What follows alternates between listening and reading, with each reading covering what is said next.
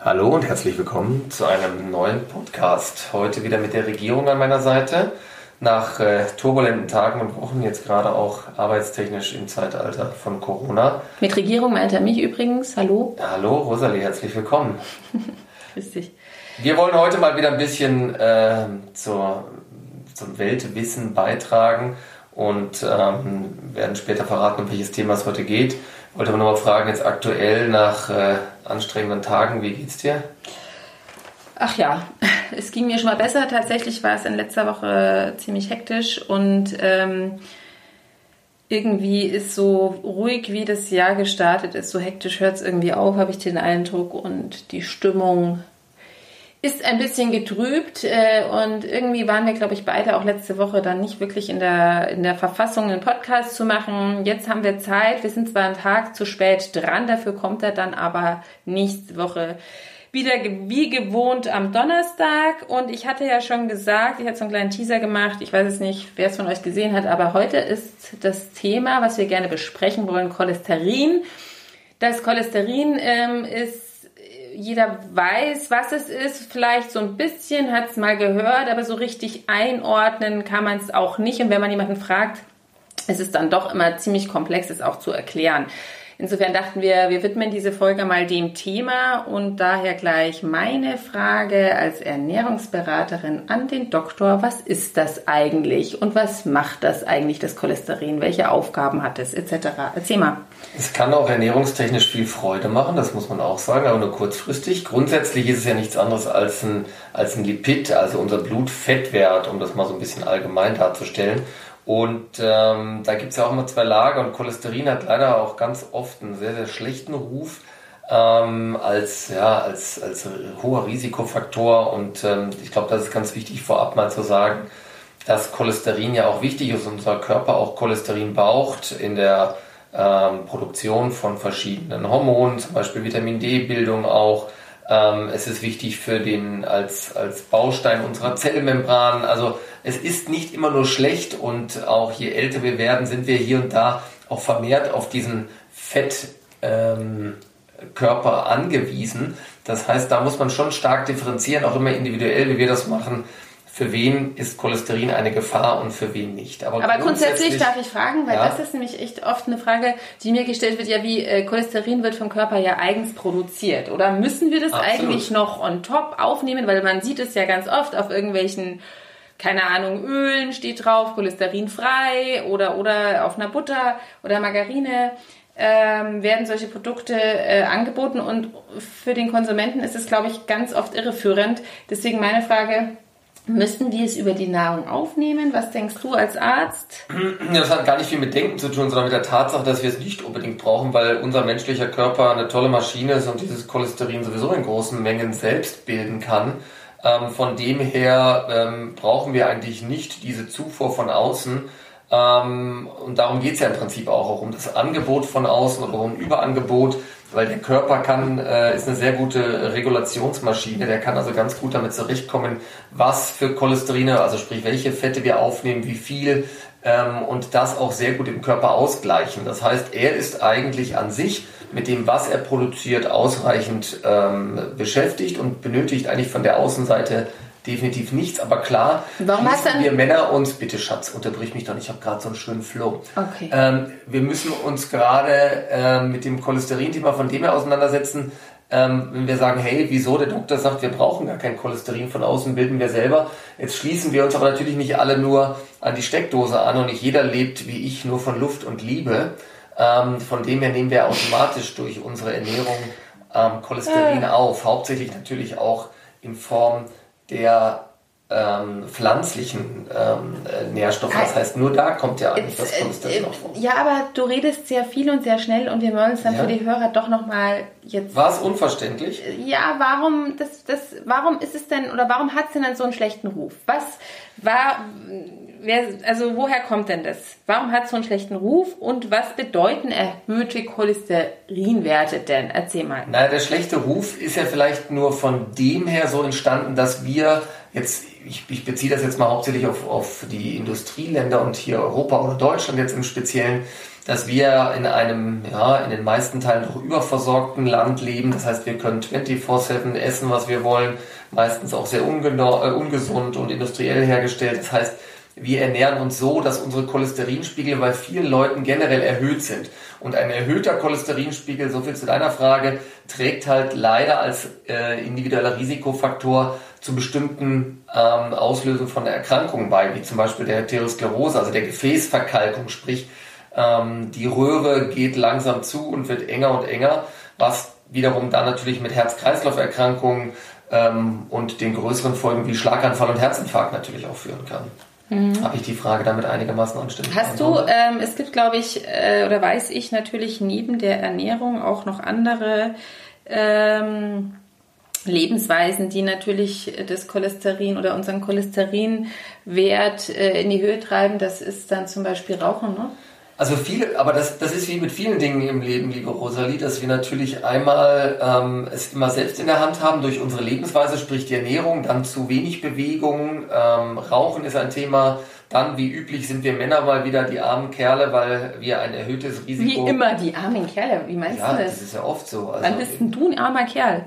Ich grundsätzlich, weil ich jetzt hier wie ein kleiner Schüler vor der Lehrerin sitze und versuche, die Antworten adäquat rüberzubringen. Mhm, versuche. Um wieder aufs Thema zurückzukommen, also das Geschlecht ist tatsächlich leider ein Risikofaktor, das Alter natürlich auch, weil mit zunehmendem Alter leider auch grundsätzlich das Herz-Kreislauf-Risiko natürlich steigt und auch nicht zu unterschätzen, ähm, was man vielleicht auch später erst immer mal so rausfindet, ist das familiäre Risiko. Das heißt, es gibt natürlich auch eine Veranlagung genetischerseits, dass man ähm, ja, nicht nur gute, sondern auch schlechte Dinge vererbt bekommt. Da gehört ein erhöhter Cholesterinspiegel, Blutfettspiegel mit dazu. Und nebenbei noch andere Sachen wie Bluthochdruckerkrankungen, Diabetes. Also es gibt eine Reihe von äh, Risikofaktoren, die damit verknüpft sind.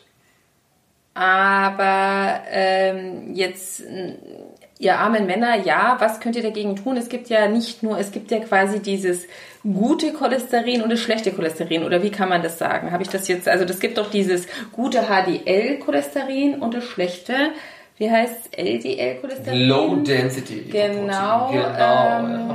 Ist das also, was, was wir hier besprechen müssen? Ist das was, was jeder wissen muss, ja. deiner Meinung nach? Oder sagst du, nee, eigentlich wäre es jetzt äh, zu komplex und wir sollten hm. vielleicht uns einfach mal wirklich nochmal, weil dieses um das Thema Fette kümmern, was ich eben, sage ich mal, aus Ernährungssicht dann eigentlich ähm, als wichtig empfinde, um da wirklich gegenzuwirken. Also das sind ja die Ausdrücke, die jeder auch immer so kennt, auch glaube ich so im Volksmund. Man redet eigentlich, wenn wir über die Blutfette reden, immer über das Gesamtcholesterin, über gutes und schlechtes Cholesterin. In dem Fall ist das schlechte das LDL, das böse Cholesterin das HDL, das Gute. Jetzt sind das nichts anderes, diese armen Kerle, als Transportformen. Das heißt, ähm, dadurch, dass Cholesterin ja nicht wasserlöslich ist, muss es ja trotzdem im Körper, in unserem Körper Wasser irgendwie unterwegs sein. Und dann bedient es sich natürlich dieses Tricks, dass es sich andere Lipoproteine quasi nimmt, unter anderem da diese Transporter HDL und LDL. Und ähm, die haben halt bestimmte Aufgaben bei uns im Organismus. Ja? Ähm, dieses HDL hat nur einen sehr geringen Fettanteil, deswegen ist das jetzt das, was eher als positiv gesehen wird. Und das LDL hat halt einen sehr hohen Fettanteil und deswegen möchte er natürlich von dem relativ wenig ähm, in seinem Körper haben. Das heißt, wenn wir rangehen und jetzt die Patienten mal untersuchen, dann machen wir natürlich immer auch ein, ein Gesamtpaket. Das heißt, wir gucken uns den Gesamtcholesterinspiegel an und unterscheiden natürlich nochmal in dieses HDL, in Klammern das gute, und das LDL, in Klammern das schlechte Cholesterin. Und da muss man es ein bisschen im Gesamtkontext sehen, ähm, wie, das, wie der Gesamtcholesterinspiegel äh, aussieht und auch diese Transportproteine. Und da möchte man am liebsten einen äh, geringen LDL, also einen geringen schlechten Cholesterinwert haben. Was ähm, heißt gering oder wie hoch sind genau. diese Werte? Was sagst du, ab wann wird es kritisch? Also grundsätzlich gibt es da eine grobe Form, der Grenzwerte, die für diese ganzen verschiedenen Werte ausgerufen wird.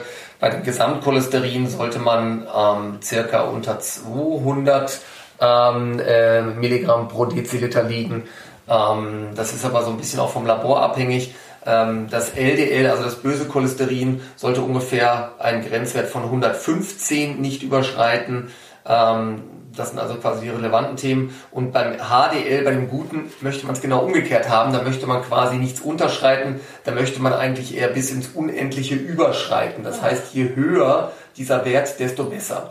Zusammenfassend kann man so sagen, Cholesterin unter 200, der Gesamtcholesterin, das Böse unter 115 LDL und das Gute alles ab 50 aufwärts, 60, 70, 80. Früher gab es mal so einen banalen Spruch, die Höhe des HDLs spiegelt auch das zu erwartende Lebensalter wider. Ja, deswegen möchte man natürlich gerne irgendwie eine 99 da stehen haben, ist aber leider nicht so. Okay, wie ist das denn bei dir jetzt auch mit den Patienten? Ähm, merkst du das? Also, keine Ahnung, sagst du, wenn jemand jetzt ein Übergewicht hat, ähm, kannst du davon ausgehen, dass natürlich der Cholesterinspiegel erhöht ist oder äh, bei einem starken Raucher oder äh, sagst du jetzt mal in, der, in den letzten Jahren, die du das jetzt auch schon machst, merkst du da wirklich nochmal einen Anstieg? Ähm, dieser Problematik oder äh, wie kann man das beobachten? Da gibt es ja bestimmt auch viele Studien.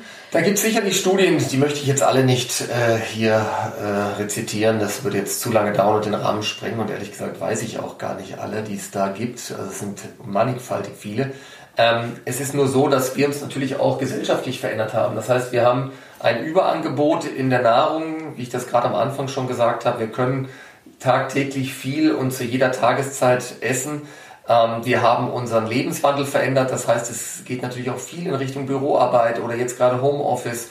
Ähm, das heißt, diese ganz normalen Rhythmen von Arbeit und vielleicht auch ausgeglichener Bewegung und auch bewusster Ernährung, das hat sich schon verschoben, sodass ich schon behaupten möchte, ähm, dass sich dieses Cholesterin-Thema jetzt aktuell schon zum Negativen verändert hat, wobei die jüngere Generation, muss ich auch eine Lanze brechen für, sich jetzt gerade wieder so ein bisschen umorientiert, weg vom rein ähm, tierischen, äh, von der rein tierischen Ernährungsform, sprich Fleisch, hin zur veganen Ernährungsform, äh, die unserem Körper natürlich da eher entgegenkommt oder eher mit äh, pflanzlichen Nahrungsmitteln arbeiten. Also das, das fand ich nämlich auch ganz interessant. Äh, das wissen bestimmt nicht, auch nicht alle, dass Cholesterin tatsächlich nur in tierischen äh, Produkten vorkommt. Also das heißt, früher gab es, glaube ich, auch so Mythen, dass man gesagt hat, wer viel Nüsse isst oder so, äh, oder wer einen erhöhten Cholesterinspiegel hat, sollte nicht viel Nüsse essen. Ähm, dem ist definitiv nicht so. Und ich erinnere mich auch, ähm, mein äh, Großvater, Gott hab ihn selig, der hatte auch damals immer so äh, auf die Lebensmittel geachtet, hat gesagt, ah, du darfst kein Ei essen und du darfst dieses nicht und bitte äh, Margarine und nicht Butter und ähm, das ist natürlich auch alles schon ein bisschen her, auch zum Thema Eier. Ich meine, wenn du Eier mit, äh, mit Salat äh, zu dir nimmst oder äh, ja, anderem Gemüse, hat es natürlich überhaupt gar keinen negativen Einfluss auf den Cholesterinspiegel. Ganz im Gegenteil, wenn du es allerdings natürlich mit gebratenem Speck zu dir oh, nimmst. Traumhaft, ja, was gibt's Wie die meisten machen, schmeckt natürlich vielleicht dem einen oder anderen auch einfach besser. Entschuldigung. Ähm, aber das hat dann natürlich einen negativen Einfluss. Und ähm, insofern würde ich einfach wirklich auch gerne nochmal sagen, welche Produkte äh, tatsächlich sich positiv auf den Cholesterinspiegel auswirken und welche negativ. Und da schließt sich halt wie immer auch der Kreis. Es ist einfach so, wir sollten wirklich versuchen, und das ist eben auch der Grund, warum sich das in unserer Gesellschaft so verändert. Wir sollten versuchen, möglichst tierische Produkte zu reduzieren. Dazu gehört in dem Fall jetzt nicht nur Fleisch und Wurst, wo halt wirklich viele äh, gesättigte Fettsäuren drin sind. Und da hat sich natürlich in den vergangenen Jahren ähm, unser Konsum oder der Konsum der Gesellschaft natürlich deutlich erhöht, aber auch was äh, Käse, Milchprodukte, Sahne etc. betrifft, wirklich das Thema zu reduzieren. Und jetzt äh, verzichten viele auf ähm, Fleisch und Wurst und greifen gerne mal zum Käse. Damit äh, erreicht man jetzt auch nicht unbedingt äh, sein Ziel leichter, sondern man muss dann auch beim Käse gibt es natürlich auch nochmal ähm, ähm vegetarische Alternativen, also zum Beispiel, weiß ich nicht, Hummus oder äh, eine Guacamole oder ähm, Gemüse einfach mal auf dem Brot und ein bisschen Olivenöl dazu. Ähm, ein Vorgeschmack auf unser Abendessen gleich gerade, ja, gut. Ja, klar, aber ähm, ne, und halt Omega-3-Fettsäuren äh, in Form von Fisch oder ähnlichem. Gut, das ist äh, auf jeden Fall Genau, das sind die Themen äh, oder diese Nahrungsmittel, die sehr, die man bevorzugt genießen sollte. Das haben wir in vielen ver äh, vergangenen Folgen schon gesagt. Worauf man halt wirklich verzichten sollte, ist einfach Weißmehl, Baguette und Croissant und äh, Dann äh, Käsekuchen oder generell Torten, Süßwaren etc. etc. Diese ganzen Transfette. Ich würde jetzt gar nicht so gerne ins Thema Fette so tief einsteigen, weil ich glaube, das wäre auch nochmal was, worüber wir eine ganze Folge machen könnten. Ja. Ähm, weil es auch ein komplexes Thema ist, wie auch das Thema Cholesterin, wie ich finde. Absolut. Wobei man auch jetzt sagen muss, dass viele sich natürlich schon so ein bisschen damit beschäftigen und auch vielleicht wissen, was ist jetzt positiv, was äh, schadet äh, mir, was erhöht mein Cholesterinspiegel, was nicht. Ähm, da sind manchmal aber auch versteckte Sachen drin, ähm, wie zum Beispiel jetzt im ganz gemeinen, äh, äh, nicht gefilterten Kaffee sozusagen, haben wir ja relativ viele, diese Kapseln oder Siebträger oder Vollautomaten, ähm, wo erstaunlicherweise auch Stoffe drin sind, wie dieses Kaffeestol zum Beispiel, was auch den Cholesterinspiegel hochtreibt. Das heißt, auch mit den schönen Freuden des Lebens und den zwei, drei Tassen im Büro kann man unbewusst jetzt vielleicht tatsächlich seinen Cholesterinspiegel auch erhöhen. Das ist jetzt nicht das Nonplusultra, aber damit will ich nur sagen, dass das auch eine versteckte Form des Cholesterins ist und dass wir halt einfach hier und da mal wieder unsere Lebensweisen und Ernährungsweisen etwas überdenken sollten. Genau, und ähm, ich denke auch, dass es eben wichtig ist, ähm, noch drüber zu sprechen, wenn es jetzt wirklich, sag ich mal, eine genetisch bedingte äh, Erkrankung ist. Was sagst du dann zu Tabletten oder Medikamenten oder ähnlichem? Ist es dann wirklich was, was man natürlich mit dem Arzt abklären muss, was man nicht nur alleine über die Lebensweise, also sprich Ernährung, Übergewicht abbauen, äh, mehr Bewegung, weniger Rauchen etc., sondern tatsächlich hast du, denke ich, auch Patienten, ähm, wo du sagst, nee, die führen ein super gesundes Leben, haben aber dennoch diese Problematik und da hilft dann eben nur, was hast du gesagt? Ich habe dich im Vorfeld gefragt, was nehmen die dann? Naja, also du meinst, Oder was? Du meinst Cholesterinsenker? Naja gut, also das, das sind ja jetzt Dinge, die man, die man, wie ich das auch am Anfang gesagt habe, individuell besprechen muss. Ja, wir haben jetzt Patienten, die es quasi selbst verschuldet haben durch Bewegungsmangel, Übergewicht etc. oder weil sie halt leider vorbelastet sind mit anderen Erkrankungen. Da muss man halt schauen, kann man jetzt durch Änderung des Lifestyles, wie wir das so schön sagen, irgendwas ändern? Sprich, kann man durch Gewichtsreduzierung, durch Bewegung den Cholesterinspiegel wieder ein bisschen einfangen? Ähm, was oft gelingt, kann man ähm, die Ernährungsweise wirklich so stark umbauen, dass Cholesterin reduziert wird. Und, ähm, Achtung, wir haben Besuch. Einen ganz kurzen Moment. Hallo, wir kommen sofort. Ja, das machen wir gleich. Nee, Ja, und wir sind wieder da. Sorry, kurze Unterbrechung. Break wieder trotzdem nicht in meinem Gedankengang unterbrochen, wollte ich darauf hinweisen, dass, ähm, wie gesagt, wenn es möglich ist, man die Sache allein in die Hand nehmen kann, durch, wie gesagt, Lifestyle-Änderungen mit Ernährung, Gewicht ähm, und ja, vielleicht auch durch der regelmäßigen körperlichen Aktivität.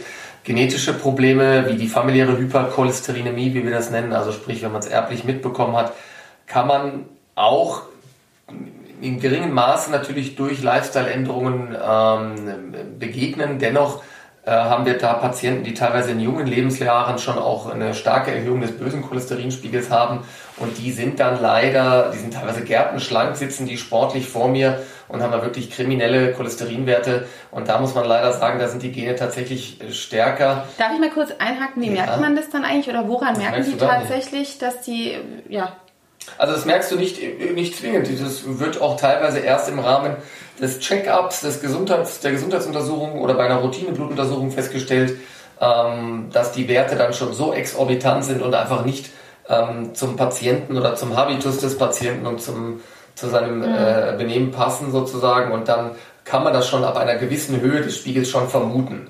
Lässt sich dann natürlich noch weiter untersuchen, aber man hat eigentlich relativ schnell die Ursache gefunden. Okay. Und da muss man sagen, klar, da ist dann eher die Chemie zu wählen. Und man muss auch fairerweise sagen, auch wenn ich immer versuche, alle Seiten zu beleuchten, die Schulmedizin und das, was komplementärmedizinisch naturkundlich geht, ähm, haben wir jetzt im Moment in dieser Form, also wenn jetzt jemand wirklich familiär genetisch belastet ist, noch nichts, was die Natur ähm, uns anbieten könnte, um diese Spiegel zu senken. Das heißt, wir sind jetzt da wirklich auf die Chemie angewiesen. Die Leute, selbst eine radikale Ja. Ernährungsumstellung, äh, sag ich mal, selbst wenn man sagt, okay, wir äh, tauschen jetzt wirklich die, die, die schlechten gegen die guten Fette komplett aus. Äh, also wie gesagt, zum Thema Fette machen wir noch eine eigene Folge, aber um das nochmal.